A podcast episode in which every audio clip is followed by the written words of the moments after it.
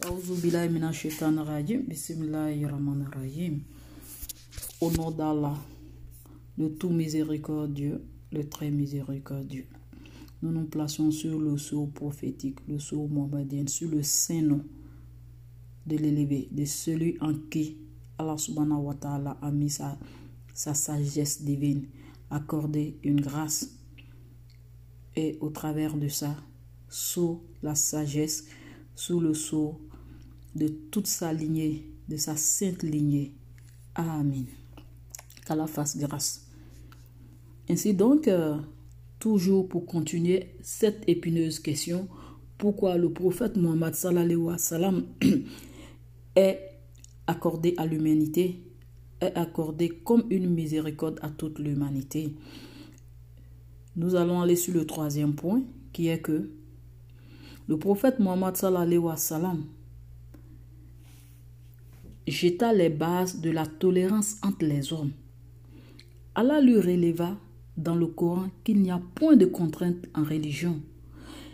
Ce qui fait que le messager d'Allah subhanahu wa ta'ala montra les droits des non-musulmans et comment il faut les respecter de telle sorte que le musulman et le non-musulman puissent être des voisins, puissent s'asseoir ensemble sans se faire la guerre, puissent vivre dans une collégitivité, puissent vivre dans une harmonie de sécurité,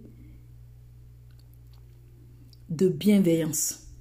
Ainsi donc, il amenait à travers ce cheminement, amenait les musulmans à reconnaître que les non-musulmans ont droit, ont des droits en islam c'est-à-dire le droit à la sécurité pour leur propre personne, pour leurs biens, pour leurs enfants, et aussi ils ont le droit qu'on doit leur accorder sur leur honneur. Et pour preuve, l'existence jusqu'à nos jours dans les pays islamiques où ils vivent des, des juifs, des chrétiens, ils vivent honorablement.